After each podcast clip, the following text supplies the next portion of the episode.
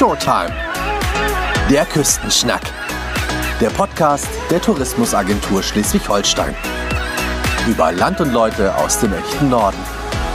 Heute im Gespräch mit Bloggerin Jana Walter, Mario Rottwald über die Faszination Kitesurfen.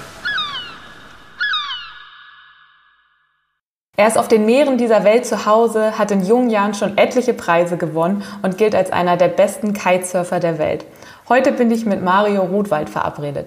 Der gebürtige Rendsburger macht aber nicht nur auf dem Wasser eine gute Figur, sondern auch an Land, denn hier setzt er sich ganz aktiv für den Schutz der Meere ein. Moin Mario, schön, dass du dir heute die Zeit genommen hast. Moin Moin, hallo. Ja, Wind, Wasserwellen, das ist deine Welt. Ganz ehrlich, sag mal, wie lange hältst du es am Land ohne Surfen und ohne Wasser mal aus?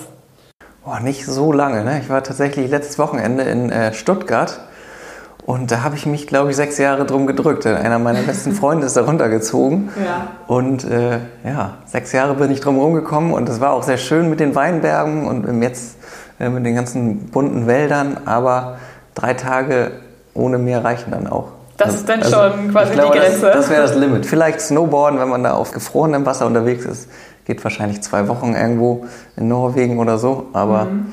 Ja, das ist schon schön hier an der Nord- oder Ostsee oder Atlantik. Ja, du hast es beim Kiten bis nach ganz oben geschafft. Das Talent für den Wassersport steckt dir ja quasi im Blut. Dein Vater ist selber begeisterter Surfer und hat dich auch dazu gebracht.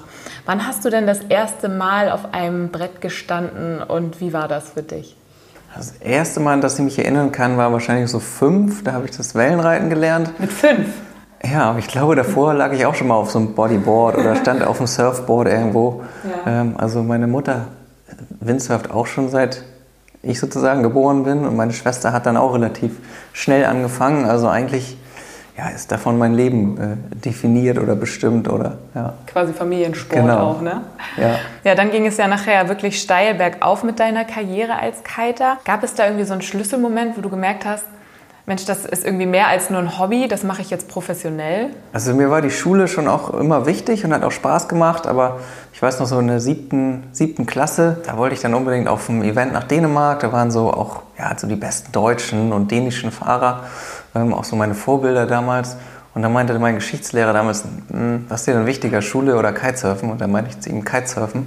Das kam halt gar nicht gut an. Komisch. Und er hat mir das dann auch verboten. Ich bin dann trotzdem gefahren. Ja. Und äh, danach habe ich aber dann mehr Fingerspitzengefühl walten lassen und habe auch dann coolere Lehrer gehabt, die das auch gefördert haben und zum Glück auch andere sehr ja, begabte Sportler gehabt auf der Schule. Also auch ähm, Laurent Schof, der hat eine Goldmedaille gewonnen im Rudern oder auch Profisegler und das war natürlich dann alles schon olympisch und da konnte man auch nicht so richtig sagen, ja, Kitesurfen ist jetzt noch nicht olympisch, mhm. äh, du darfst jetzt nicht. Da, ja, wenn man dann sich so ein bisschen durchgemogelt hat und einigermaßen gute Noten hatte, dann ging das dann doch immer.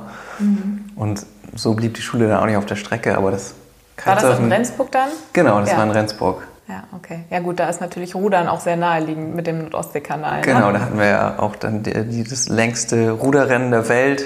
Ja, aber ja, eigentlich so seit der siebten Klasse würde ich sagen, war der Sport für mich an erster Stelle. Ich wusste aber auch, ich will auf jeden Fall ein Abitur schaffen, mit dem ich auch alles studieren kann, was ich so möchte. Und danach hatte ich schon noch die Ambition, bis zur 13. Klasse auch was zu studieren. Das äh, ging dann nachher aber auch schnell den Bach runter. Also ich habe erstmal äh, den Fokus ganz auf Kitesurfen gelegt. Aber studiert hast du nachher noch? Genau, ich habe dann erstmal eine Weltreise gemacht nach dem Abi, wurde dann eingeladen auch, das war echt ganz cool, hatte dann auch sehr, sehr coole Sponsoren und konnte dann direkt nach Mauritius vier Wochen, habe dann noch ein paar Wochen rangehängt und bin dann dem World Cup hinterhergereist nach Argentinien und dann nach Australien, Neuseeland, Südafrika und habe dann aber so gemerkt, okay, jetzt nur äh, den ganzen Tag Kite Talk und hier und Flex und das Board war mir dann auch zu langweilig. Mhm. Habe dann ein Fernstudium angefangen. Ja, aber das war dann ja, nach einem Jahr wieder zu viel. Also dann mit den ganzen Wettkämpfen habe ich dann nicht gepackt. Dann, genau, ja. habe dann erstmal vier Jahre Pause gemacht. Und dann hatte ich irgendwann eine Verletzung und da habe ich mein Studium gemütlich zu Ende gemacht. Wenn du jetzt auf deine Wettkampferfolge zurückblickst, was war dabei so deine größte Herausforderung? Welches Turnier hat dir da am meisten abverlangt?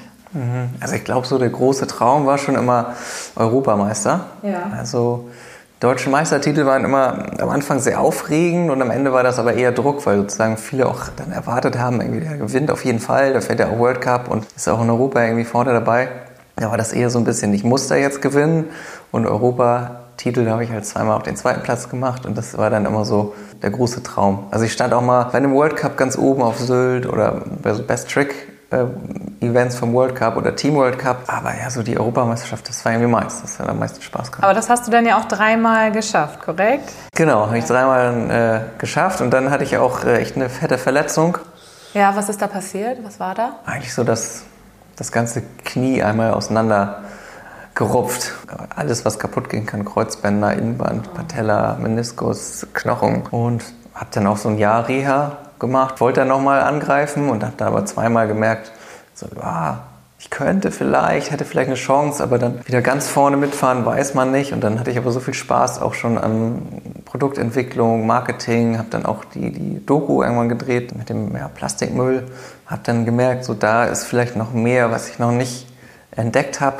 So den Körper habe ich vielleicht irgendwie ans, ans Limit getrieben aber vielleicht gibt es noch mehr Sachen, äh, die man ausreißen kann. Du hast gerade schon angesprochen, genau die Doku mit dem Plastikmüll. Da kommen wir gleich nochmal zu. Du nimmst aber jetzt an Wettbewerben ja schon länger nicht mehr teil. Die Verletzung ist einer der Gründe? Oder hast du auch irgendwann gesagt, so, oh Mensch, ich habe jetzt schon so viele Preise gewonnen, das und das erreicht. Man soll aufhören, wenn es am schönsten ist. Ja. Irgendwann reicht es dann mal. Oder wie, was war ja. so der ausschlaggebende Grund? Genau, ich meine, man ist, bleibt ja auch nicht ewig äh, 22. Ne? Wahrscheinlich wäre es noch äh, gegangen bis äh, Anfang 30. Also der, der nächste Schritt wäre eigentlich nur der Weltmeistertitel. Und pff, ja, das hat mich dann, ja, es hat mich schon gereizt, aber ich glaube nicht doll genug, um dass ich eine reelle Chance gehabt hätte. Ja, und jetzt wird aber ja 2024, habe ich gelesen, Kiten auch endlich olympisch. Juckt es dich dann nochmal irgendwie da doch nochmal anzugreifen oder sagst du, nee, das ist jetzt durch, das schaue ich mir lieber entspannt selber von zu Hause an? Ja, das schaue ich mir von zu Hause an. Also ja. ich finde es auch spannend und ich weiß nicht, finde auch so Trainerposition auch spannend, werde ich aber auch nicht machen. Also es gibt so... Mhm viele Sachen, die mich jetzt auch, würde nicht sagen außerhalb des Sportes, aber andere Facetten. Kitesurfen ist ja unglaublich vielseitig vom, mhm. es wird ja das Hydrofoilen olympisch, es gibt ja auch das Wave-Kiten, das Big Air, Freestyle, aber auch so der wirtschaftliche Aspekt, was man da so verändern kann vielleicht, ähm, reizt mich und, und ja, Thema Naturschutz ist auch interessant, also glaube, da muss man so dem Herzen folgen. Mhm, mhm. Du bleibst quasi ja irgendwie der Branche treu, aber halt äh, in, anderen, genau. in anderer Art und Weise. Wenn du mal so beschreiben würdest, was ist das für ein Gefühl, was das für dich ausmacht? Was liebst du am meisten an dem Sport, an dem Kiten selbst? Kitesurfen ist so, es ist schon so ein Freiheitsgefühl. Früher war es natürlich so das Fliegen und das Ausreizen. Welcher Trick geht noch? Kann ich noch vielleicht äh, das fünf Meter höher oder noch zwei Rotationen mehr? Und jetzt ist es aber echt schon seit vielen Jahren auch so dieses Naturerlebnis, mhm. ne, dass man in Norwegen an Spots zwischen irgendwelchen riesigen Felswänden durchfeult oder dass man ja, sich echt fette Wellen auch sucht, Südafrika oder Island, irgendwelche entlegenen Strände, also dieses Naturerlebnis, Sachen mhm. entdecken oder rund um Schleswig-Holstein Kitesurfen. Also ich habe mit Michael Walter mal so eine Tour gemacht, da haben wir auch ganz viele Ecken von Schleswig-Holstein entdeckt. Da seid ihr komplett irgendwie um Schleswig-Holstein rum oder? Genau, was war das genau? sieben Tage Einmal mit dem, also Sub- und Kitesurfen, ja. missionsfrei rum. Und ja, das ist so das, was mich reizt. Und man muss sagen, es ist eine sehr, sehr coole Community. Also es mhm. macht wirklich Spaß. Es ist ein komplettes Miteinander. Und das Surfen ist, ja, das, die Wellen abreiten. Das ist so das. Mhm. Natur und Wellen abreiten. Was ist so für dich das perfekte Kitewetter? Was braucht es quasi, wenn man losziehen möchte mit seinem Kite und seinem Board? Ja, eigentlich muss man nur sagen, nur Wind reicht. Das ist eigentlich, nur Wind. Das ist immer geil. Also das ist halt so. Den haben wir ja hier. Den ne? haben wir oft. Also man kann wirklich hier fünfmal die Woche aufs Wasser. Mhm. Also mit den Hydrofoils, die sind so wahnsinnig effizient, kann man so bei zwei Windstärken raus. Hydrofoils, äh, damit meinst du jetzt die, wo quasi eigentlich kein Seil, kein Band mehr dazwischen man ist? Man ist auf so einer Kufe dann mhm. unter Wasser, hat man so, so ein Foil, auf dem man dann durchs Wasser gleitet, wie jetzt America's Cup, die Segelboote sind ja auch mhm. auf so Kufen. Mhm. Ähm, und das ist so effizient. Ähm, und dann auf der anderen Seite kann man aber auch bei acht Windstärken, ähm, hier in Weißenhaus hat man dann auch so zwei, zweieinhalb Meter Wellen mhm. in Schleswig-Holstein. Das ist auch der Wahnsinn. Oder ein ganz normaler Tag in St. Peter-Ording mit 250 anderen Kitesurfern und seinen Freunden. Also das ist halt sehr, sehr vielseitig, wie ja. du schon merkst. Ja. Aber bei dem Hydrofoil, also da ist ja trotzdem der Drachen noch richtig an so einem Band dran. Das mhm. ist nicht äh, dasselbe wie Wingfoil. Genau, Wingfoil ist nochmal ein ganz neues Sport. Ja. Da bist Sportart. du aber auch schon dabei, ne? Ja, na klar. Ja, habe ich auf deinem Social Media Account schon ja. gestalkt und gesehen, dass du da auch mit unterwegs bist. Was ist da so der Unterschied eigentlich, der grundlegendste zum Kitesurfen? Mhm. Also im Kitesurfen hat man ja den Drachen an so 20, 25 Meter Leinen und dadurch hat man halt dieses Flugerlebnis. Man kann echt relativ leicht, ich sag mal, wenn man jung und ein bisschen sportlich ist, 10 Meter hochspringen. Das schafft eigentlich jeder äh, unter 50, wenn er wirklich ein bisschen trainiert. Okay. Also schon ein wahnsinniges Flugerlebnis. Und das Wingfoilen ist mehr so, ich habe so einen kleinen Drachen, den ich aufpumpe, den halte ich in der Hand, habe nicht so einen riesigen Radius gefährde auch nicht so stark andere Leute. Mhm. Und für Anfänger, die haben halt nicht so diese Angst, dass man irgendwie hochgehoben wird oder so dieses Unkontrollierte. Man kann es einfach loslassen. Ja. Und man braucht nicht so guten, perfekten, konstanten Wind. Also das ist auch super für die Innenförde hier mhm. und gerade in Süddeutschland. Die ganzen Seen, wo man nicht kiten kann wegen zu bögen Wind oder Wald am Uferrand, die drehen völlig durch. okay. Ja, ordentlich Wind, hast du gerade gesagt, braucht man. Das verbindet man ja meist hier bei uns in Schleswig-Holstein noch eher mit der Nordsee. Kann man sagen, herrschen dort die besseren Bedingungen als hier an der Ostsee oder was sind so die jeweiligen Vor- und Nachteile unserer beiden Meere? Also man muss schon sagen, wir leben hier schon im Wassersportparadies. Das ist eigentlich egal. Am Wattenmeer hast du halt mit Ebbe und Flut auch nochmal so einen vielseitigen Spielplatz, sag ich mal. Ja gut, da musst du manchmal weit laufen, bis du endlich erstmal aufs Wasser kannst. Weit laufen, aber auch so diese Priele in St. Peter-Ording oder auch Büsum, Meldorf, das ist schon faszinierend. Oder Sylt, auch so hat er diesen dänischen Flair, mhm. den ich echt lieb. Und Ostsee hat jetzt gerade im Frühjahr und Winter so diese Karibik-Wasserfarben. Also mhm. wenn man da mal Kitesurfen war im April oder im Mai, das ist halt wirklich türkises Wasser. Wind ist sehr konstant, gerade im Frühjahr bei Ostwind. Das ist schon auch einzigartig. Also wenn man jetzt an so einem Feiertag, der nur in Bayern stattfindet, nach Fehmarn fährt, dann hat man da äh, quasi nur Süddeutsche am Strand. Ach, die, die, kommen tatsächlich dann hier die, hoch. Die fahren alle fürs Wochenende hoch. Das mhm. ist uns gar nicht so bewusst. Entweder fahren die nach Italien oder die fahren hier zu uns. Also das ist für die genauso schön. Mhm. Ja, was ist das auch so das, was es ausmacht im Vergleich? Ich sag mal, sonst ist ja auch ganz beliebt in Europa, Frankreich, Portugal, also zum Surfen. Was gibt es da noch, was so der entscheidende Unterschied ist, was die Ostsee- und die Nordseeküste hier nochmal so besonders macht? Also ich würde sagen, in Europa ist äh, Schleswig-Holstein schon so mit der beste Ort zum Kitesurfen. Also klar, Dänemark ist auch noch sehr gut, mhm.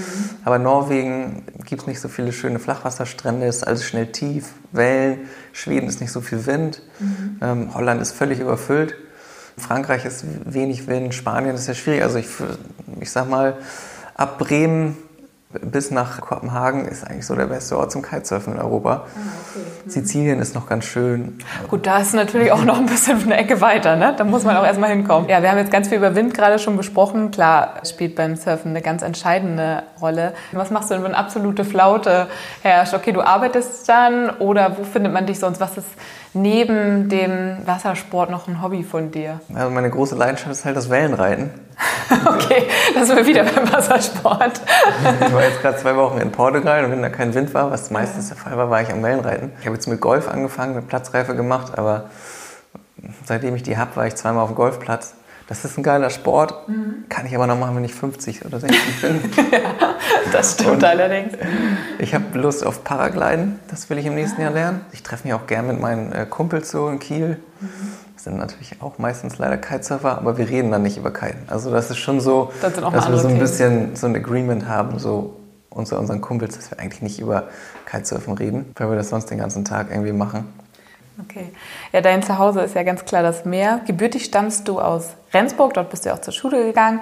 Du warst natürlich mit deinem Sport überall auf der Welt unterwegs. Und jetzt lebst du aber hier in Heikendorf, die Ostsee direkt um die Ecke. Warum ist es am Ende wieder Schleswig-Holstein geworden?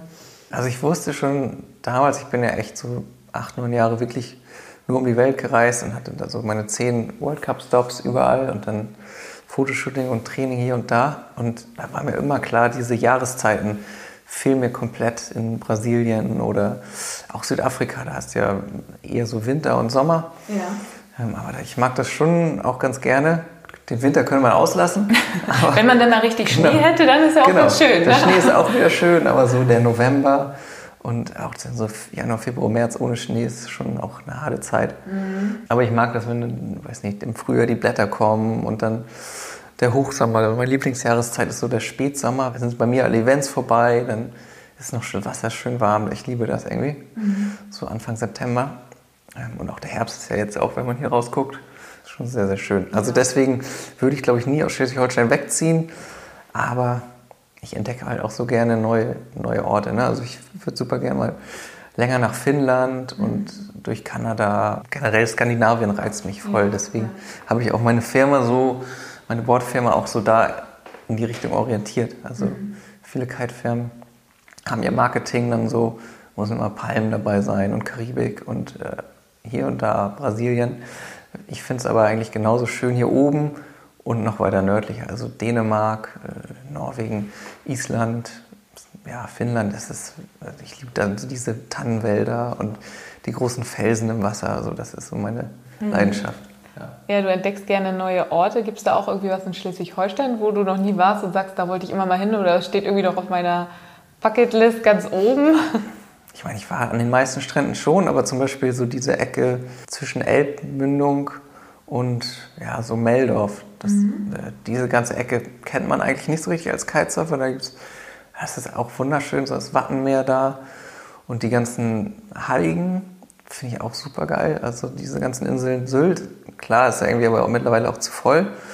Aber auch so Amrum würde ich gerne mal länger hin. Ich bin von Amrum nach Föhr gekitet und mhm. Nee, von Amrum nach Föhr und dann nach Sylt, genau. Mhm. Aber auch die ganze Küste zwischen Kiel und Fehmarn gibt es ja alle drei Kilometer einen Strand, der irgendwie anders heißt. Mhm. Und da so lang kiten und dann ist da keine, ach, ich, ich finde das irgendwie, das macht Spaß. Ist das Kiten neben dem Sport auch wirklich so ein Lifestyle? Und wenn ja, wie sieht der so für dich aus? Also tust du auch mit einem Bulli durchs Land oder wie kann man sich das bei dir vorstellen?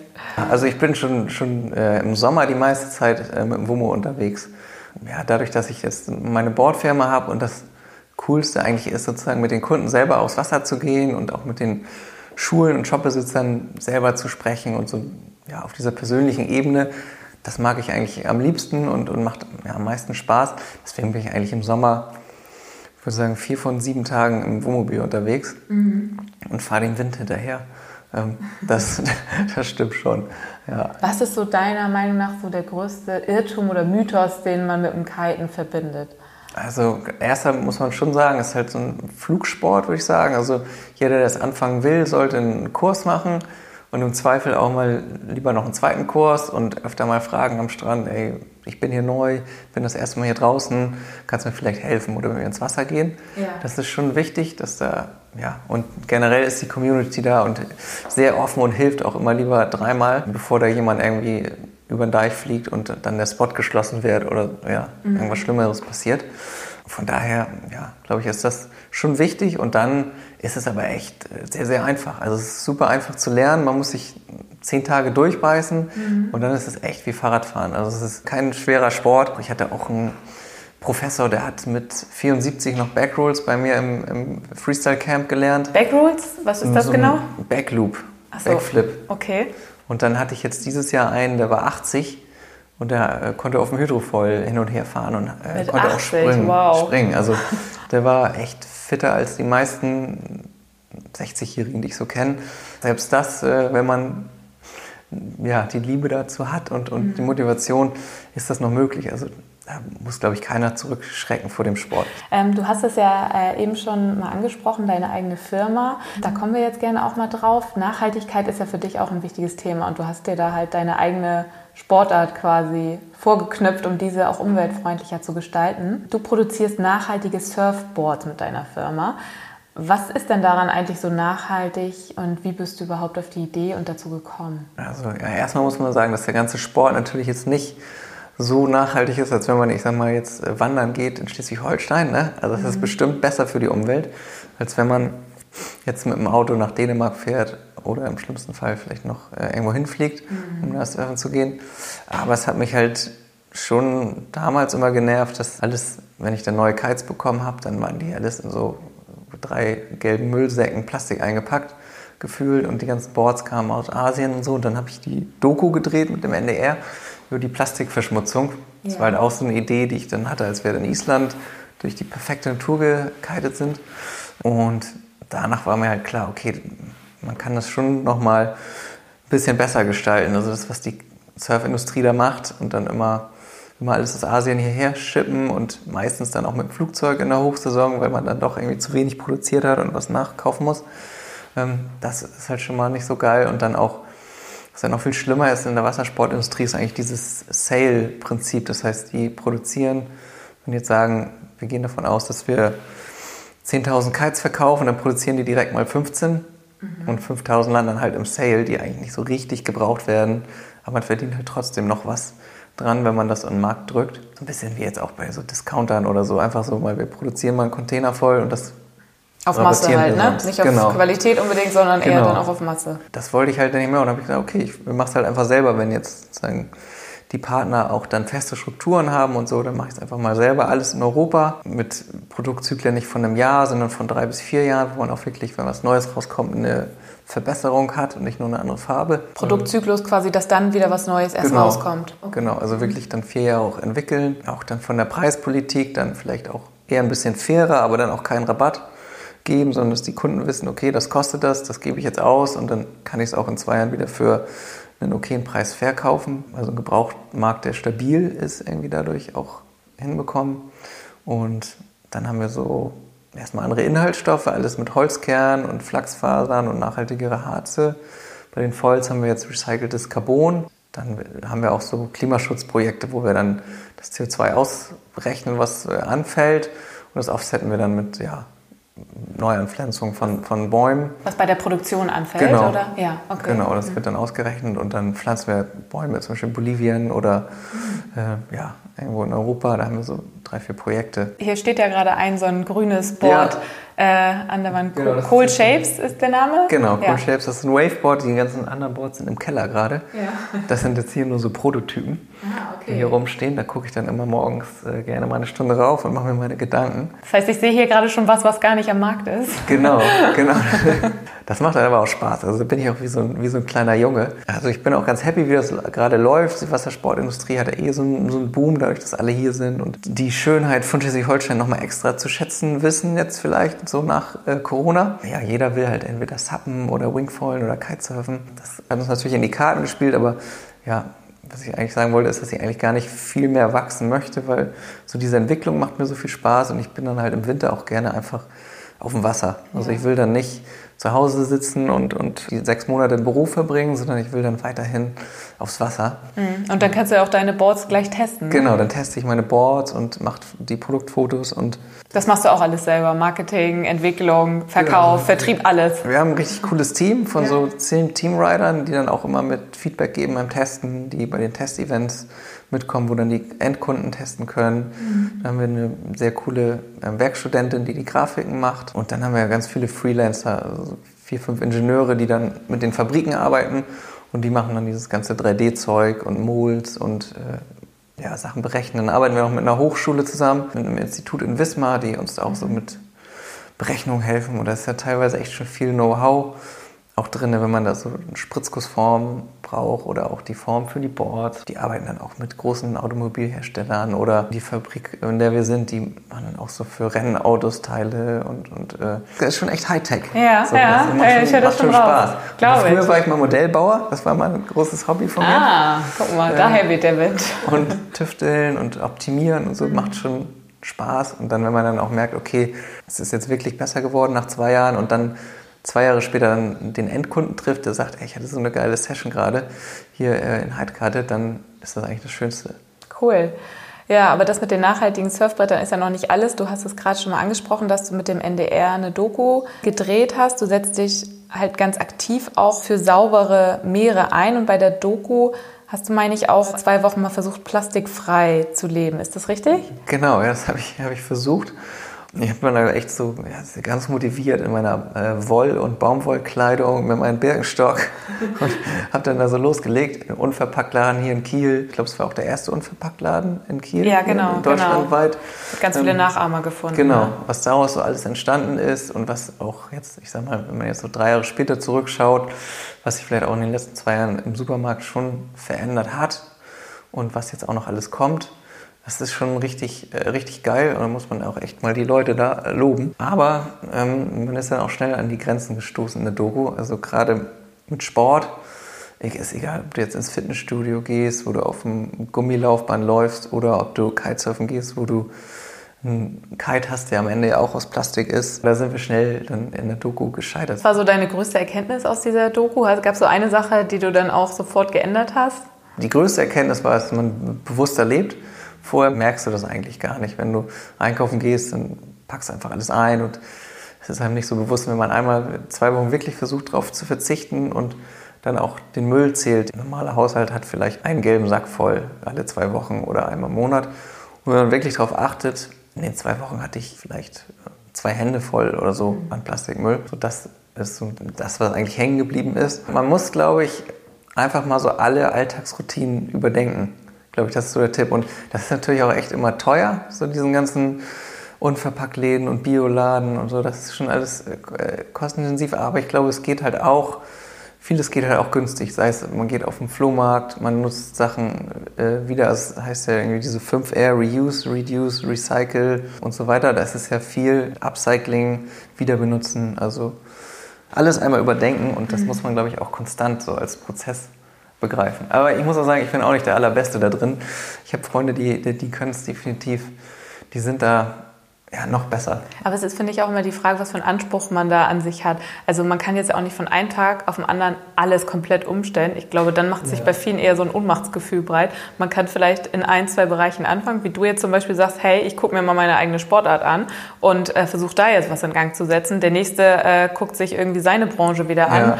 und so schaffen es vielleicht hoffentlich glaube, alle gemeinsam. Muss, muss Spaß machen. Irgendwie. Man muss irgendwie den Spaß da drin entdecken. Dann, dann schafft man auch da dran, dran zu bleiben. Ich habe ja auch Bilder von dir gesehen, gesehen, äh, wie du wirklich dann auch in, in Asien gekitet bist und da wirklich ja, durch den Müll, kann man schon sagen, gekitet bist. Das ist ja auch ein ganz großes Problem, einfach auf das du aufmerksam machen möchtest und wo du dich auch engagierst. Ja, also das, das war sozusagen ja der Ursprung von dem ganzen Thema. Ne? Also das war echt schon erschreckend, das alles zu sehen. Am Ende muss man ja auch echt sagen, die Ursache liegt natürlich jetzt auch häufig bei uns zu Hause in Deutschland. Also von dem, was da in Asien im Müll landet, ähm, wird wahrscheinlich so die Hälfte zu uns nach Hause geschippert von dem, was da so produziert wird, oder wir schippern unseren Müll wieder zurück. Dann, ja, wenn man dann auch so sieht, wie die Leute woanders in Armut leben oder teilweise auch mittlerweile, oder was heißt mittlerweile, aber teilweise auch in Deutschland. Es ne, gibt auch viele Menschen mit nicht ganz so viel Geld, die sich darum keine Gedanken machen können ja, das war so der, der, der Ursprung und das war, ja, das war einfach erschreckend und ich glaube, da braucht man dann vielleicht auch den Support von den Unternehmen und von der Politik, der von den Unternehmen gefühlt schon mehr da ist als von der Politik. Wie ist es denn um unsere Meere hier bestellt, wenn du so unterwegs bist? Fischst du da auch öfter mal was raus oder machst du da auch mal bei Aktionen mit? Es gibt ja auch öfter mal so äh, Müllsammelaktionen hier in Ostsee und Nordsee. Ähm, Beach Cleanups machen wir schon so zwei, dreimal im Jahr, auch ähm, mit den Partnern, die ich jetzt so genannt habe. Irgendwie zum Beispiel arbeite ich auch mit dem Beach Motel und der Bretterbude zusammen in Heiligenhafen St. Peter.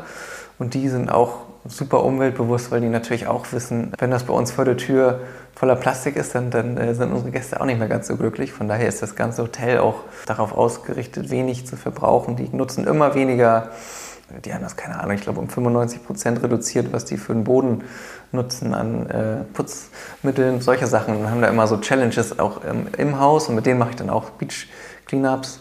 Das heißt, ihr seid dann auf dem, also du gehst ja. mit denen ans Wasser, an den Strand? Genau, und dann machen wir den, den Strand sauber. Das macht eigentlich fast jede ähm, Gemeinde am Wasser, würde ich sagen. Und auch die Kiteschulen, mit denen wir arbeiten, die machen das eigentlich auch alle. Mhm. Oder auch so die Kitevereine äh, sind dabei, aber auch ganz viele andere ähm, oder Schulen. Man muss aber sagen, am Ende eher ein symbolischer Akt. Aber das größere Problem ist eher, glaube ich, bei uns Mikroplastik, was man noch nicht so weiß, so, was man nicht sieht. Ähm, und was ich noch im Moment als viel schlimmer erachte, ist, glaube ich, äh, die Landwirtschaft, also das ganze Düngemittel, was von den Feldern auf, ja, dann im Grundwasser landet und in den Meeren, das ist katastrophal. Also was so die Fischer rund um Fehmarn erzählt haben, das ist echt heftig und das, glaube ich, muss auch reguliert werden. Du arbeitest auch mit der Abfallwirtschaft im Kreis Rendsburg-Eckernförde zusammen, habe ich gelesen. Wie sieht da die Kooperation genau aus? Was macht ihr da? Also das äh, fing eigentlich auch mal an, die wollten dann den, den Film für Schulen zeigen und dann haben wir so eine ganz, ganz coole Kampagne gefahren und dann kam halt äh, Corona Da konnten wir die, die Filme nicht zeigen für die Schüler und haben wir aber auch gemerkt, so, die machen richtig viele coole Sachen, jetzt zum Beispiel haben die so eine Kaufbar, wo alles wieder verkauft wird, recycelt wird, was zu schade für Müll ist. Ein richtig cooles Konzept. Da haben die auch neue Arbeitsplätze geschaffen und wird halt weniger weggeschmissen. Aber dann machen die zum Beispiel auch so Ökostrom aus deren Bioabfallanlage, das ist eine der größten in, in Deutschland. Mhm. Und dann ist mein Part quasi einfach für den jüngeren Teil der Gesellschaft einfach mal anschaulich darzustellen, was da so passiert, wie viel Plastik zum Beispiel in der Biomülltonne landet, was dann aber dann ja hintenrum wieder auf dem Feld landet und was eigentlich so ja, mit unserem Müll passiert. Also ein bisschen aufklären und als Kitesurfer macht es vielleicht nochmal mehr Spaß, das zu veranschaulichen, gerade für Schüler, als mhm. wenn jetzt ein Professor kommt oder Ja, das ist natürlich nahbarer für Sie, wenn Sie da genau. einen jungen Kitesurfer vor sich stehen haben und keinen älteren Professor, der die belehren möchte. Und es macht aber auch echt Spaß. Also ich habe halt selber voll Bock, mir das alles anzugucken und die Generatoren und wie viel Megawatt dann sozusagen da entstehen im Jahr und das macht schon Bock. Ja, cool. Ja, zum Schluss würde ich ganz gerne noch mal so eine kleine norddeutsche Schnellfragerunde mit dir machen. Ja. Du kannst einfach so spontan aus dem Bauch heraus antworten. Sylt oder Fehmarn? Sylt. Aber nicht, nicht, nicht in Kampen, sondern äh, irgendwo in den Dünen. Auf der Kieler Woche geht es für dich ums Segeln oder gehst du lieber zu den Konzerten? Zu den Konzerten. Drei Wörter, die für dich typisch Schleswig-Holstein sind und das Bundesland beschreiben. Moin, Watt und Ebbe. Zum Schluss möchte ich dich natürlich noch mal, muss ich dich fragen, ähm, ob du vielleicht noch mal einen persönlichen Geheimtipp für einen richtig guten Surferspot in Schleswig-Holstein äh, preisgeben würdest. Irgendwie ein Strand oder ein Strandabschnitt, wo du sagst, das ist auf jeden Fall ein richtig guter Spot. Was zum Beispiel richtig geil ist, ist zum Wellenabreiten mit dem Kite, ist eigentlich die ganze Küste südlich von Fehmarn, also rund um Dahme, ja, nördlich vom Timdorfer Strand. Da laufen überall echt sehr, sehr geile Wellen bei Nordost. Und bei Nordwest kann man eigentlich auf der anderen Seite, also alles äh, westlich von Fehmarn, laufen auch sehr, sehr geile Wellen. Und eigentlich, wenn man da in der Woche rausgeht, wenn man die Möglichkeit hat, sich mal einen Tag freizunehmen oder die Arbeit ein bisschen rumzuswitchen oder mal einen halben Tag krank zu sein, dann will ich auf jeden Fall mal, mal schauen, dass ich da vormittags aufs Wasser komme. Okay, sehr cool. Vielen Dank. Ja, danke auch, dass du dir die Zeit heute genommen hast äh, und uns einen Einblick äh, in dein Leben gegeben hast. Wo geht es für dich jetzt gleich noch hin? Ab aufs Wasser oder wirst du noch an deinen Boards weiter rumtüfteln? Ähm, ich werde jetzt mal meine, die Pads auf meine Vollboards hier kleben und dann mal gucken tatsächlich, ob ich mit dem Kumpel noch die heute getestet bekomme. Dann muss ich sie nämlich nicht mitnehmen nächste Woche. Alles klar. Dann viel Spaß dabei und vielen Dank auf jeden Dankeschön. Fall. Dankeschön. Bis bald. Ciao, ciao. Das war eine neue Folge von Shorttime, dem Küstenschnack, dem Podcast der Tourismusagentur Schleswig-Holstein.